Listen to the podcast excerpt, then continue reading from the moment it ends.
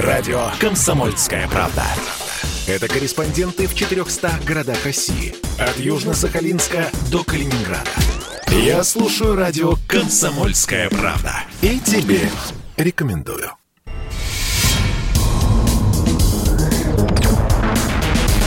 Следствие утверждало, что он стрелял в Чубайса. Два года он провел в Кремлевском Централе и добился своего полного оправдания. Радио «Комсомольская правда» и адвокат-писатель Иван Миронов представляют проект «Линия защиты». Передача о том, что безвыходных ситуаций не бывает. Здравствуйте, дорогие друзья! С вами в студии адвокат-писатель Иван Миронов. Говорим о насущном, наболевшем и самом остром за последнюю неделю. Телефон э, прямого эфира 8 800 200 ровно 9702. Свои комментарии и сообщения можете также направлять по телеграмму, WhatsApp, смс и вайберу по телефону 8 967 200 ровно 9702. Звоните и пишите нам. Итак, начнем с э, закона, который был подписан президентом Украины Владимиром Зеленским о коренных народах Украины. Об этом сообщила его пресс-служба 21 июля. И тут же разгорелась нешуточная дискуссия, и многие комментаторы склонялись только к одной мысли, почему там нет э, русского народа среди коренных но он там как бы не должен быть, потому что цель этого закона, она вполне очевидна. И на самом деле может иметь очень трагические последствия как для России, э, так и непосредственно для населения Крыма. Э, дело в том, что э, в этом законе указывается, что коренными народами являются татарские, крымские татары, караимы, крым, крымчаки. Те народы, которые населяют полуостров Крым. И дальше, какие привилегии им предоставляются, согласно букве этого закона. Коренные народы имеют право на самоопределение в составе Украины и политический статус в рамках Конституции и законов Украины. Они имеют коллективное и индивидуальное право на полное владение всеми правами человека и основополагающими свободами. А, запрещается отрицание этнической принадлежности, этнической самобытности коренных народов Украины. А, и вот дальше, согласно документу, который подписал глава Украины, коренные народы имеют право на соблюдение, возрождение и развитие своих духовных, религиозных и культурных традиций и обычаев, сохранение материального и нематериального культурного наследия. Вроде здесь все достаточно стерильно и логично.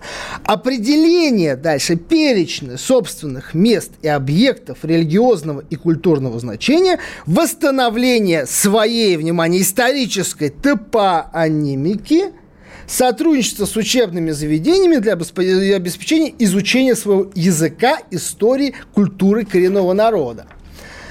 А дальше а, коренные народы имеют право через представительные органы создавать свои средства массовой информации и получать государственную поддержку. А вот теперь внимание. Кроме того, коренные народы могут направлять часть доходов от пользования природными ресурсами, расположенными на территории автономной, автономной республики Крым и города Севастополя, на свои нужды. Дальше. На резервирование для представителей коренных народов, которые возвращаются на территорию Крыма, земель сельскохозяйственного и другого назначения. Представительные органы коренных народов могут участвовать в их международном представительстве.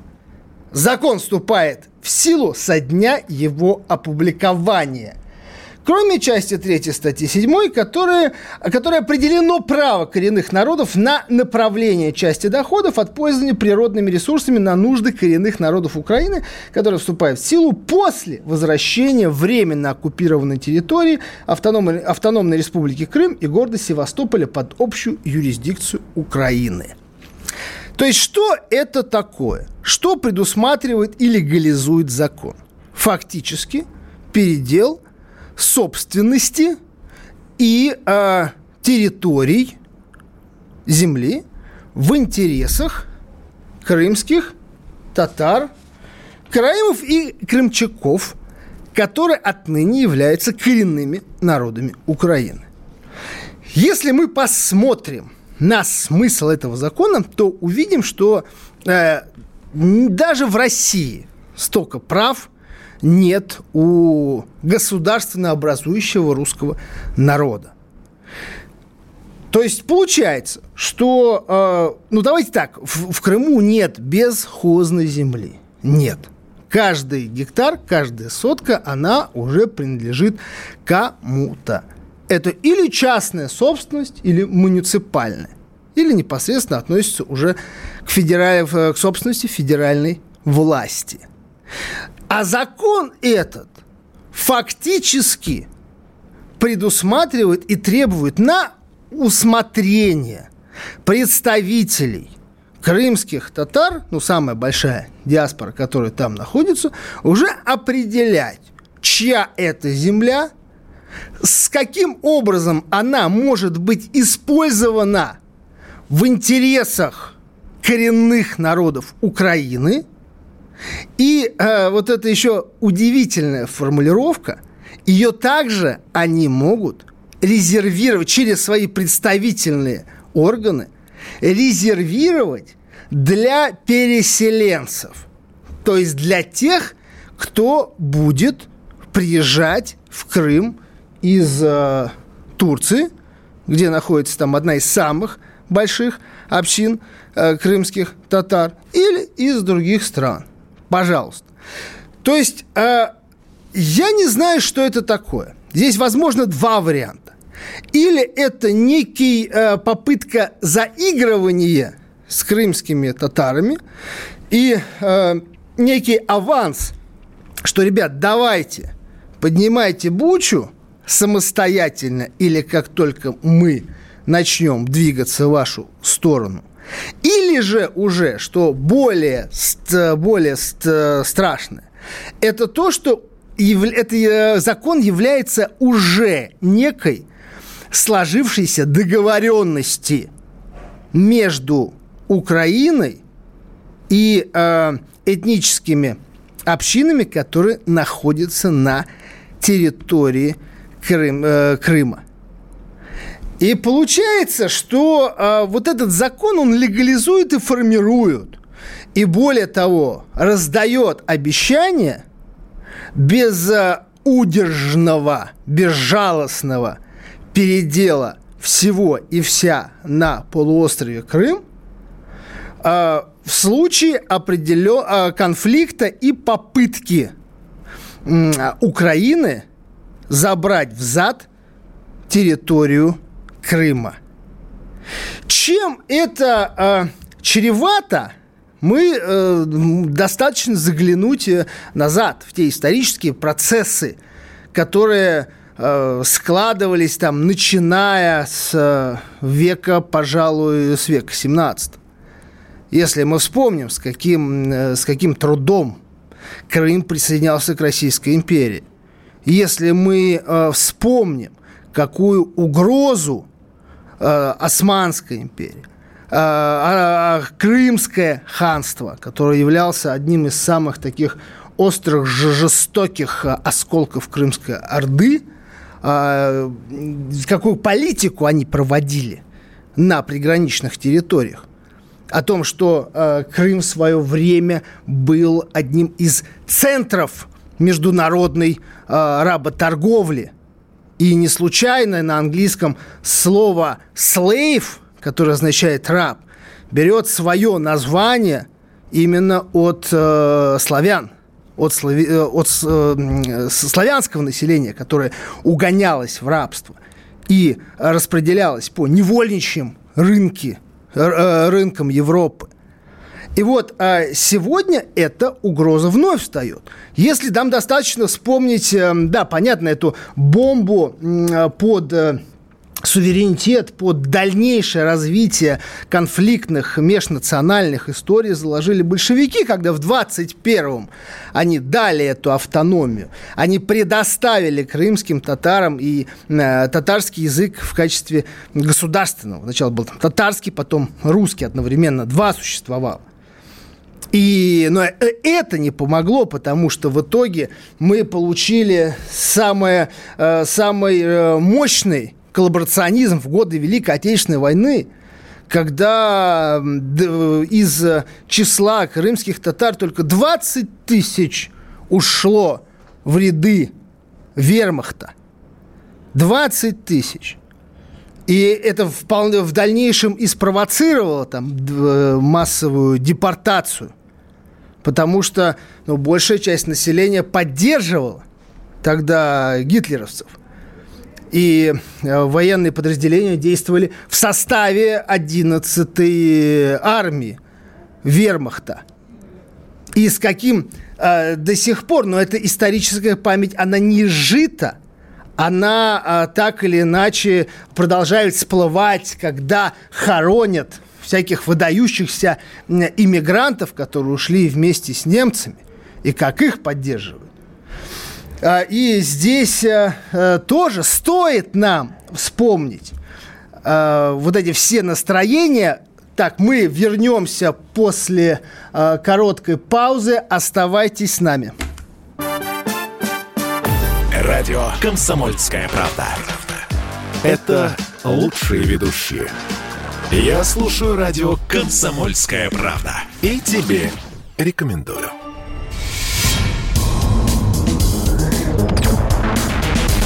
Следствие утверждало, что он стрелял в Чубайса. Два года он провел в Кремлевском Централе и добился своего полного оправдания.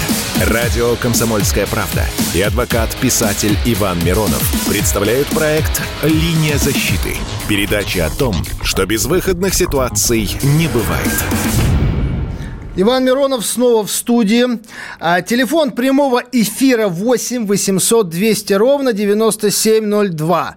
А, сообщение можете присылать на телефон 8 967 200 ровно 9702. Телеграм, WhatsApp, смс или по Вайберу. Итак, мы продолжаем. В завершении темы, когда Зеленский фактически дал все преференции, дал все гарантии, еще раз подчеркиваю, если раньше, может быть, отдельные экстремистские группировки – из э, числа крымских татар все-таки связывали свое будущее с, ну как вот, дадут нам хотя бы возможность дальше заниматься самозахватами земель или нет, то сейчас это уже гарантии оформлены законодательно.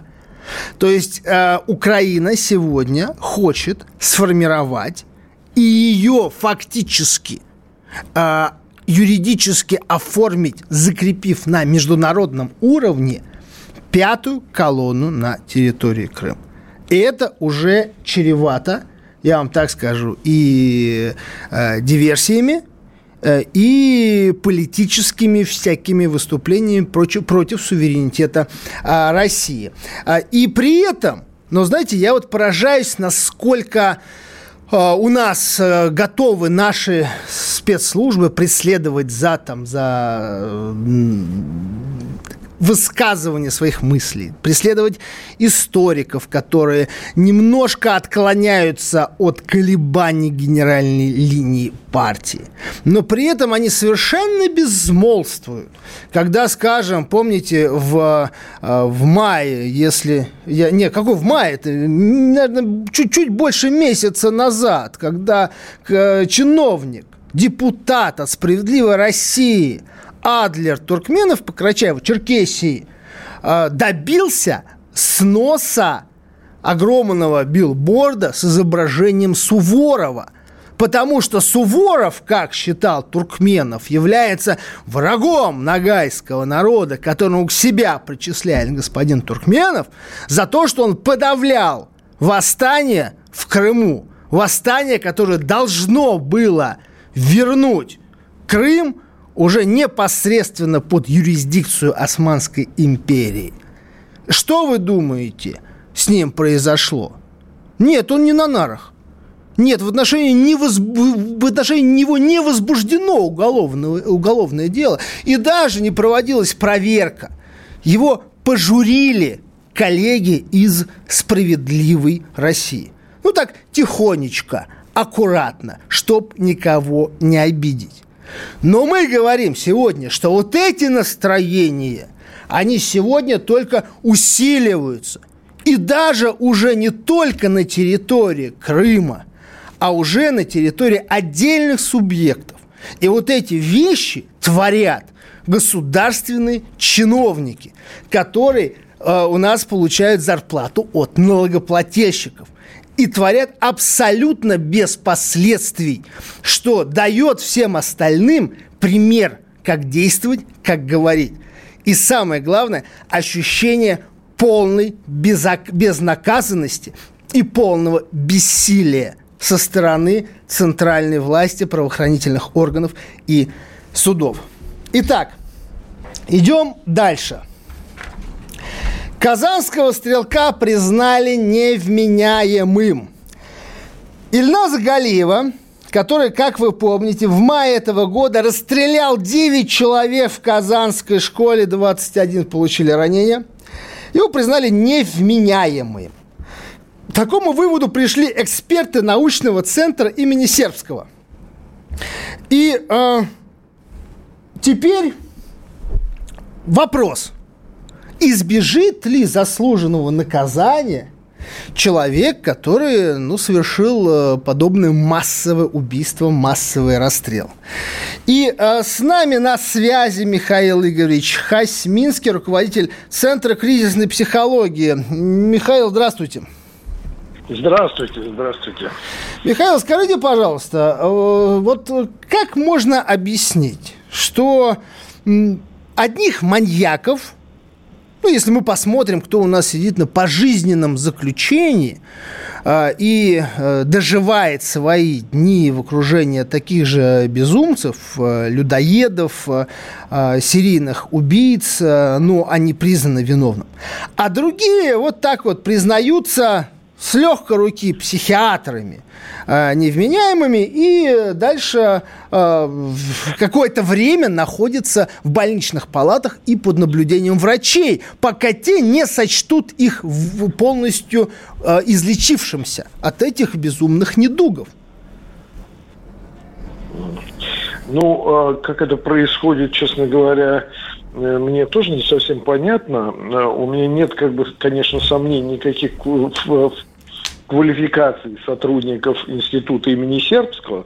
Ну, по сути, наверное, это единственный отраслевой институт, э, в котором работают, безусловно, профессионалы, безусловно, люди, которые понимают, э, что они делают. Э, и я не знаю, собственно говоря, насколько невменяемым назвали этого подонка.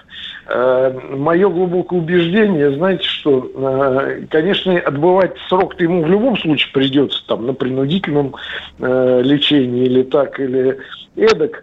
Но, конечно, я с самого первого дня к сожалению, услышал вот эти ноты, что, а вот вы знаете, у него опухоль в голове, и что, как бы, ну, вот, знаем, надо скидки делать.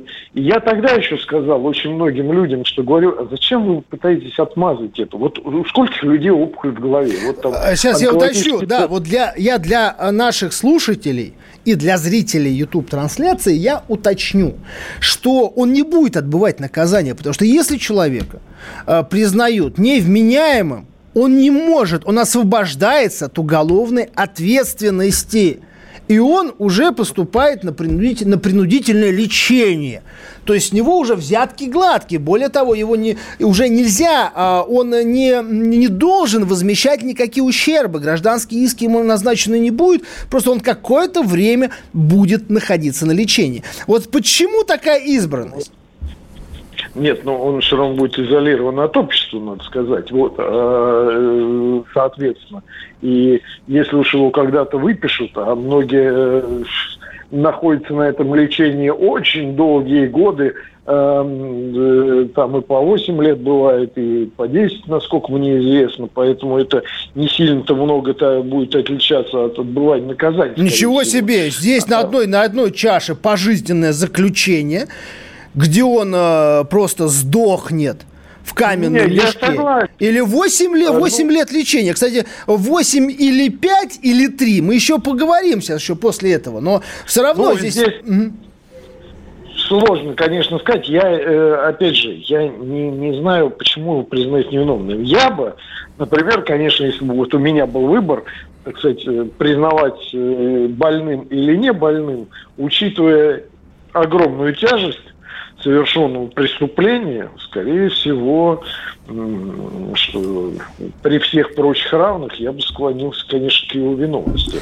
Вот, потому что когда он это все совершал, ну, видно, что был расчет. Это же не просто какой-то неадекват, который просто ружьем там лупит об стену, например, э, э, ну тогда понятно, да, или у него там, да я думаю, на самом деле, что там начнется сейчас голоса, шизофрения. Ну, по классике, по классике, вот это, Михаил, да. по, по классике. Но здесь, опять же, ну, что можно сказать э, по этому поводу? К сожалению, да, это Спасибо большое. Спасибо. С нами был Михаил Хасминский, руководитель Центра кризисной психологии.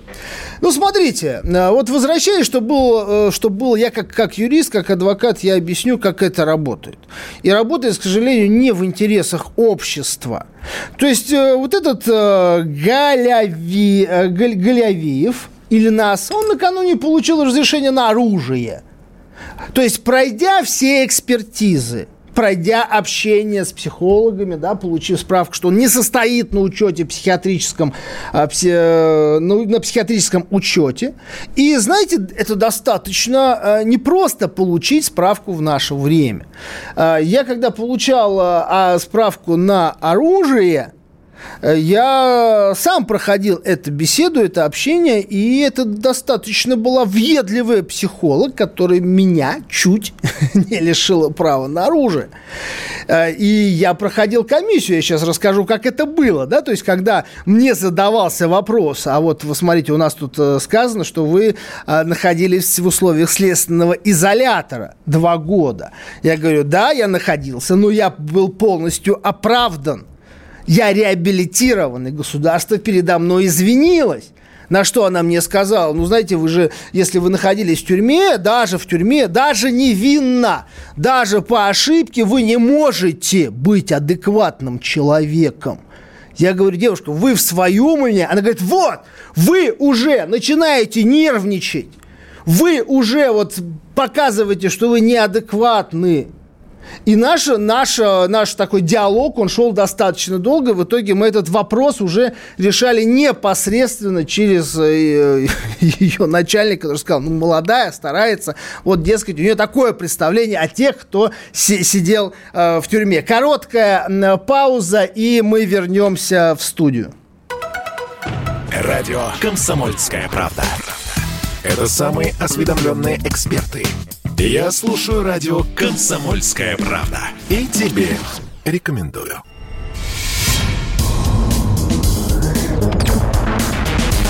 Следствие утверждало, что он стрелял в Чубайса. Два года он провел в Кремлевском Централе и добился своего полного оправдания.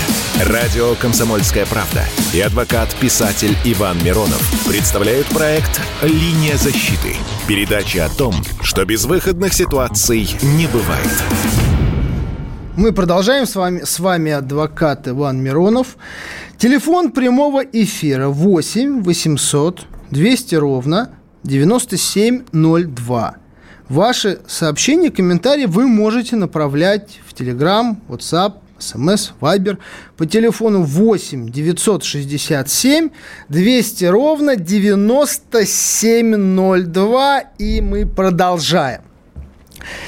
А, в нашей стране, к сожалению, последние э, тенденции говорят о том, что э, невменяемость, официально признанная психиатрами преступника, фактически э, закладывает возможность его ну, достаточно скорого освобождения.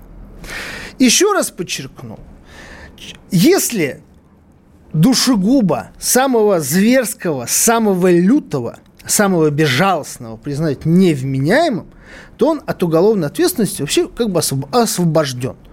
И никаких исков уже предъявить ему нельзя, потому что он руководствовался своих преступ... совершения преступлений не логикой, здравым смыслом, а вот внутренним безумием, которого, э, которое на него нахлынуло.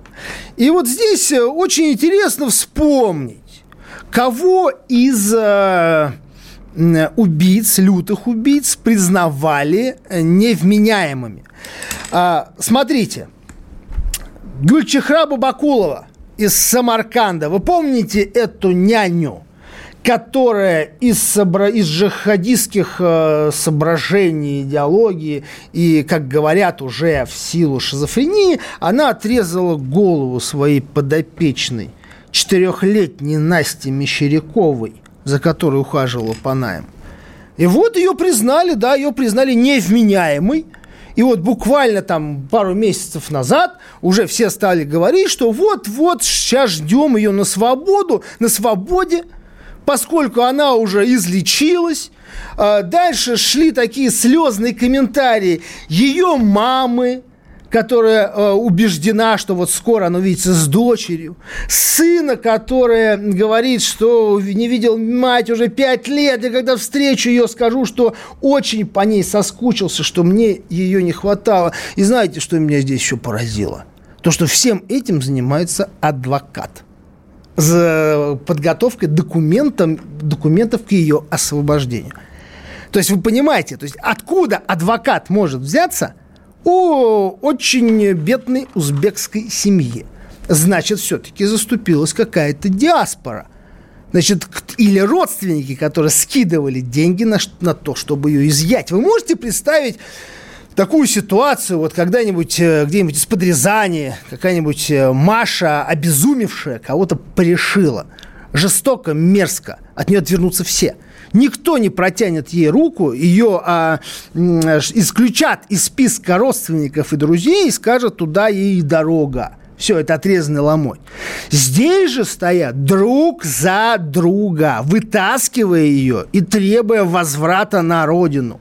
И она в ближайшее время, если уже в настоящий момент не покинула стены психиатрической лечебницы – ну, а мы все продолжаем говорить о толерантности и о том, что всех надо любить, уважать и, соответственно, принимать с распростертыми объятиями. Знаете, как говорится, чем шире ты распахиваешь объятия, тем тебя легче распять. Другой пример. 16 э, нет, 15, 2015 год зверское убийство а, спятившего от э, роскоши, от излишеств олигаршонка Егора Сосина, который убил свою собственную мать в казанском отеле Корлстон. Помните эту громкую ситуацию. Папа не отвернулся от своего сына. Сына признали невменяемым на момент совершения преступления. Как вы думаете, где он сейчас? А он сейчас катается по миру, хорошо себя чувствует и, э, я так понимаю, вступает, или уже, наверное, уже вступил в наследство своего папы, который на Занзибаре умер от коронавируса – в лечебнице он находился, ну, года, наверное, два-три. Понятно, на каких условиях. И дальше его комиссия признала все выздоровевшим. То есть у нас действительно работает медицина. Она э, изле- излечивает больных, обезумевших, шизофреников, людоедов и серийных убийц. Вот как она работает.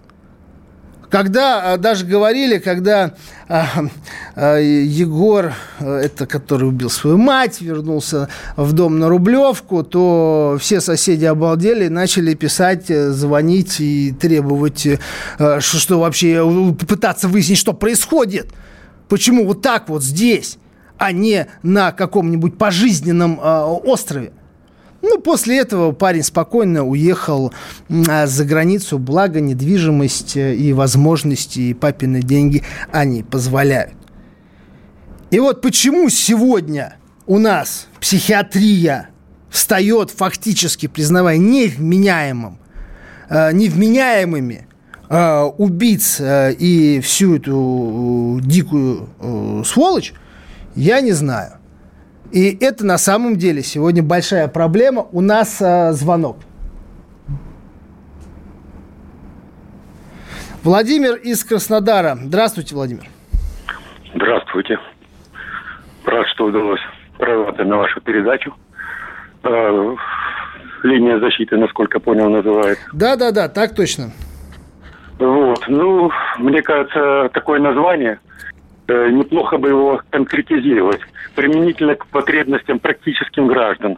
Дело в том, что гражданам, обычным гражданам Российской Федерации надо формировать во многих жизненных ситуациях линию защиты от этой власти. В том числе от, от одной из ее ветвей под названием судебная власть. Потому что суды в России давно уже стали опасными для общества. Кстати, применительно к тематике вашей сегодняшней передачи, наверняка все эти, так сказать, э, движения по поводу освобождения от ответственности, признания невменяемым, освобождения от ответственности как невменяемого, создаются именно послед постановлениями судов. Э, в том числе, в том числе, да, у нас, как говорится, несовершенство судебной власти, мы об этом говорим, э, и э, что-то пытаются сделать, как-то пытаются исправить, но все равно проблема существует. Вот в чем, в чем вопрос? Владимир. Э, продолжить хотел бы. Нам надо в этой передаче более углубленно показать опасность судебной власти для граждан и то, по каким преступным схемам эта власть осуществляет от тему граждан имущества. Да, давайте Я сделаем... это могу конкретно пояснить на своем примере. Давайте, давайте сделаем так. А, вот у нас, к сожалению, время и формат передачи не позволяет более детально в нюансах вдаваться. Вы можете отправлять, соответственно, ваши сообщения а, или ко мне в соцсети, Инстаграм, Контакт, Фейсбук, все что угодно, там на канал Миронов де-факто в Ютубе. А, и конкретные вопросы мы можем здесь как раз обсуждать и а, освещать. А, тогда это, я думаю, будет плодотворно. Это касается не только вас, Владимир, но и других наших э, слушателей. Поэтому жду ваши сообщения, вопросы, проблемы. Давайте обсуждать, давайте делиться и вместе понимать, как выходить из этой ситуации. Спасибо большое. У нас следующий звонок. Юрия Волгогр... Юрий из Волгограда, извините. Здравствуйте. Здравствуйте, по поводу, по поводу иск не к кому предъявить. Как это так не к кому? Маленький ребенок возьмет гвоздик и поцарапает вашу машину. Кому иск предъявлять? Его родителям, опекунам. Он не соображает, но они-то должны за них. Так и этот, невменяемый. Моральный иск пускай выплачивают его родственники, раз он невменяемый. И по поводу невменяемости. Ну хорошо, человек сошел с ума, взял ружье, кого-то расстрелял. Значит, его надо изолировать от общества, причем пожизненно. У нас сейчас кто-то чихнул, кашлянул, ах, у тебя коронавирус, иди на изоляцию. А этот, понимаешь, из ружья кашлянул. Ты опасен для общества. Э, нет, все, все, что, все, что вы говорите, это абсолютно логично и абсолютно справедливо. Кто должен нести ответственность, что должна быть там круговая определенная порука, должна отвечать семья, родственники, близкие, должны там э, как от этой всей истории там от, э, откупаться, пытаться, хотя это невозможно загладить никакими деньгами. А, но, тем не менее, вот закон сегодня работает так, что да, если вас сегодня вы псих, и вы не должны нести никакой ответственности, а завтра вы излечились с помощью таблеток и высоких медицинских технологий в области психиатрии. Поэтому вам дают вещи и отправляют на все четыре э, стороны. В любом случае, такой человек должен быть лишен всяких специальных прав. Право на владение оружием, на управление транспортом, автомобильным, водным и все, каким угодно. Нет, И должен это... вообще-то быть на изоляции, на пожизненной, раз он убил. Все. Но, к сожалению, то, что они должны, и вот как сегодня справедливость и, и закон, зачастую они вступают в определенный конфликт. А, и, ну, все-таки мы надеемся, что со временем эти перегибы, они будут исправ... исправлены, но и здесь также не надо исключать, конечно, коррупционную составляющую, потому что уж очень большой сегодня соблазн у психиатров, да, получить вот эту мзду и освободить убийцу. Итак, мы уходим на а, паузу, скоро вернемся. Радио «Комсомольская правда». Это самые прослушиваемые аудиосериалы. Я слушаю радио «Комсомольская правда». И тебе рекомендую.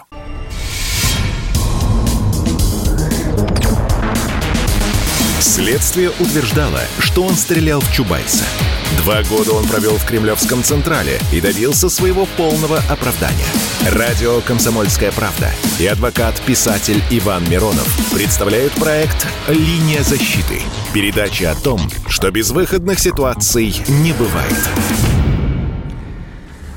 Телефон прямого эфира 8 800 200 ровно 9702. Сообщение, сообщение можете направлять по телефону 8 967 200 ровно 9702. С вами адвокат, писатель Иван Миронов. Э, мы продолжаем. И очень много э, просьб э, прокомментировать вообще леденящую новость обнаружение подземной тюрьмы в Лен-области – я внимательно посмотрел фотографии. Я изучил то, что э, официальную позицию Следственного комитета на этот счет. И на самом деле очень похоже на такую завязку хорошего, страшного детектива.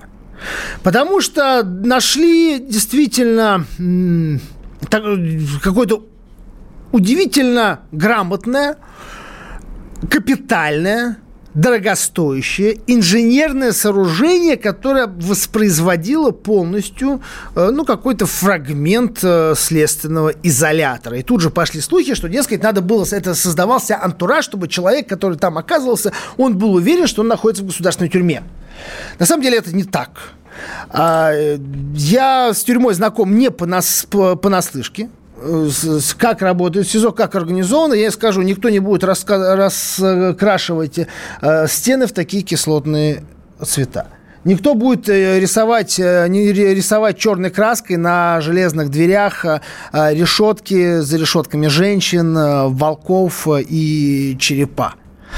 А, строение, а, оно очень, я не знаю, я не знаю, может быть, это 500 квадратных метров, может быть, больше, причем это целый бункер, и как было установлено, а, который имел непосредственно выход к крематорию, где, возможно, сжигались люди, но об этом было сказано очень много. Но я хотел бы обратить на несколько странностей. Это первое, то, что очень много розеток внутри. Более того, если вы посмотрите на фотографии вот этой, э, та, так скажем, стойки, да, та, вот этого пропускного пункта уже внутри, где, по идее, должны были находиться с э, наблюдатели, сотрудники, так называемые, если их можно назвать так, то там стоит только 6, можно увидеть розеток. Для чего, для каких приборов? Да, вопрос. Понятно, чтобы вывести на подключить монитор, для этого достаточно там одной, максимум двух, потому что это на одном экране собраны уже все камеры. Кстати, все было оборудовано, просто все камеры оборудовано было видеорегистраторами. А, дальше. А, очень интересный момент, э, который говорит о том, что люди оттуда не выходили. То есть это был билет э, в один конец, поскольку если бы были похищения с целью выкупа и получения какой-то информации, давления, и человека планировалось бы потом выпускать, то это были бы одиночки. Потому что если находилось в камере по два человека, значит, они, обменявшись информацию, они сразу, если один выходил, то это сразу начинался простор для а, уже выхода на организаторов а, этого бункера, этой тюрьмы. То есть по соображению конспирации по два человека размещать в камере не могли. Что еще? Какой очень интересный э, момент. Это... Э, это наз... надпись Копенгаген на въезде, как вы помните, гидравлическая плита должна была опускаться, и машина, микроавтобус мог запросто туда съехать вовнутрь. Э, и таким образом э, бункер полностью был сокрыт даже даже для тех, кто приходи, пришел бы с обыском туда вовнутрь. И, в принципе, первые обыски Следственного комитета, они ничего и не дали, но после того, как гидравлику замкнуло и плита провалилась, тогда уже, как говорится, пришли и обнаружили эту а, тюрьму. А, и... М- так вот, что такое Копенгаген? Ну, что это может значить? Ну, вот с кем я советовался, консультировался, и по, моему, по моему мнению, это может быть своеобразное название тюрьмы. То есть это говорит о том, что было несколько подобных тюремных бункеров – которые каждый имел свое специфическое название, как это часто вот такие, такие оператив, оперативные названия определенных э, точек, да, которые дают. Здесь, возможно, использовалась топ, топонимика, топонимика городов. То есть Копенгаген, Копенгаген, а там, может быть, еще было Амстердам, еще какие-то европейские города. Возможно, так. На это указывает, что э, там всего было обнаружено три камеры, э, и это с нумерацией их начиналось с 19 по 21. Значит, еще были подобные помещения. Но э, вот то, что по две шконки, огромное количество розеток даже под потолками, э, все-таки, вот лично я склоняюсь к версии, что, возможно, это был такой э, пункт по изъятию органов человека. То есть все достаточно логично. Тогда понятно, почему держали, потому что под поступление заказа, чтобы можно было дальше провести операцию, изъять тело а, уничтожить, а органы вывести недалеко от границы. Фигурируют там опять-таки номера а, и украинские, и э, Европейского Союза. То есть это, в принципе, все могло быть организовано для этого, но то, что люди обратно не выходили на свет, это факт. Но, э, да, и при этом самое интересное, что все собственники – этого, э, как у Агата Кристи, все собственники э, этой земли, этой, этой, этого строения, они могли иметь отношение к этой подземной тюрьме. Начиная от экс-директора кредита доверия Сергея Борисова – который, э, который является хозяином, учредителем микрофинансовой организации, который, знаете, что это такое. Ты сегодня э, берешь э, кредит в 5000 рублей, потому что тебе не на что похмелиться, а завтра приходит там за твоей квартирой. А, второй момент – это некто Махарчан, а, который поменял фамилию на Эскобар. А, кстати, вот эта надпись, одна из надписей, которая найдена была внутри бункера, она э, соответствует названию сицилийской э, мафии в начале 20 века в Соединенных Штатах Америки.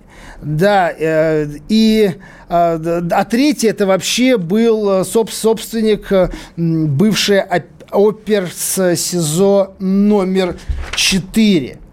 А, и кстати, да, и этот, эту подземную тюрьму нашли в связи с расследованием убийства Бадри Шенгеля который был одним из таких ключевых э, рейдеров э, Санкт-Петербурга. Но э, тоже здесь одна очень интересная деталь. С Бадри я даже одно время сидел в одной камере 2000, если мне изменяет память, в седьмом году. И человек, который фактически сдал все, с кем он работал, с кем он общался, даже тех, кого он не знал. Он очень плотно работал с правоохранительными органами и был известен как главный говорящий глава Следственного комитета. Он давал и на всех своих партнерах он собирал компромат. Когда после его смерти а, а, пришли на квартиру, выносили несколько машинами, вывозили жесткие диски с аудиозаписями и прочей документацией, э, непосредственной информации, которая могла э, стать лечь в, э, в основу приговора в отношении многих чиновников и коммерсантов. И в итоге, когда, тоже очень интересно, как только с него сняли охрану, он был э, буквально расстрелян на трассе э, в пол второго дня, э, оживленная была трасса, э, средь, э, средь белого дня. Был расстрелян. Очень дерзко, в стиле 90-х, но самое любопытное, зная как бы Бадри, я вам скажу, человек, который э, никогда не передвигался без охраны охрана, которая у него была, это было две машины, один микро, микроавтобус автобус со спецназом. И была еще своя охрана, потому что это был не тот человек, который мог ездить, во-первых, без охраны, ну, в силу определенных э, представлений о том, как должен выглядеть там настоящий э, криминальный рейдер-коммерсант. Э, а, а здесь он вдруг оказывается за рулем своего, э, своего автомобиля, сам за рулем без водителя. Очень много странностей. Я думаю, в ближайшее время все это будет, э, надеюсь, проясниться. Итак, э, спасибо, что были с нами. С вами был адвокат, писатель Иван Миронов. Защиты. Передача о том, что безвыходных ситуаций не бывает.